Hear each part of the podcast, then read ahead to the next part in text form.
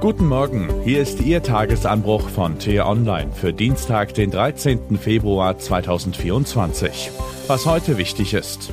Putins Truppen rücken vor, Trump droht mit dem NATO aus, der Ukraine-Krieg entwickelt sich zum Risiko für Deutschland und Westeuropa.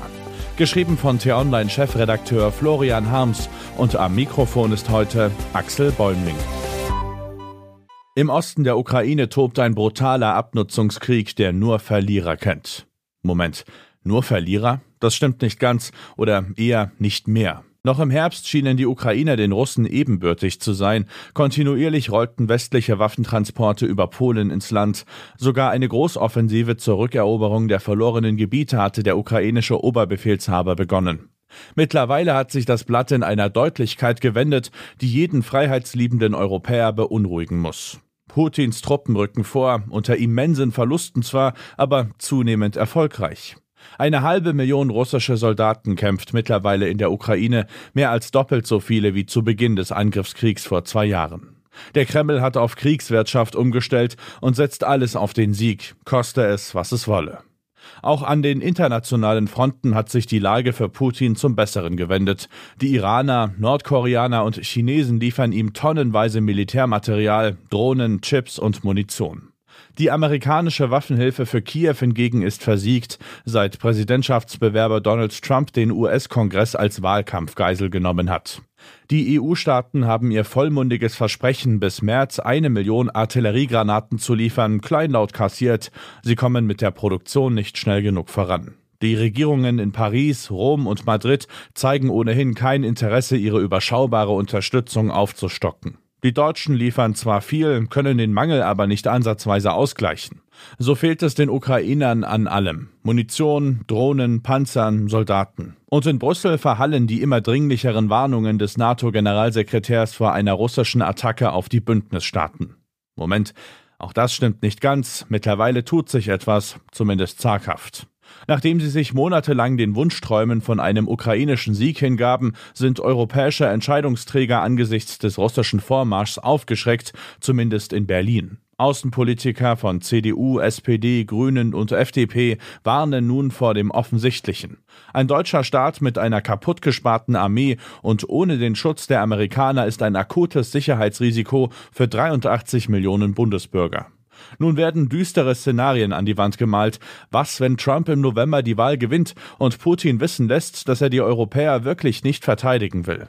Dann könne man die Uhr danach stellen, dass Putin an der russischen Grenze zu Estland, Lettland, Litauen oder Polen ein Scharmützel beginnt, um die Abwehrbereitschaft der NATO-Truppen zu testen. Und wenn dann keine harte Gegenwehr erfolgt, tja, dann, dann ist das der Punkt, an dem die Szenarienmaler aus Politik, Diplomatie und Militär ins Schwimmen kommen. Würde Putin wirklich so weit gehen, in NATO-Staaten einzumarschieren? Die Antwort kennt niemand, aber schon die schiere Möglichkeit eines Ja kann Millionen Europäer verunsichern.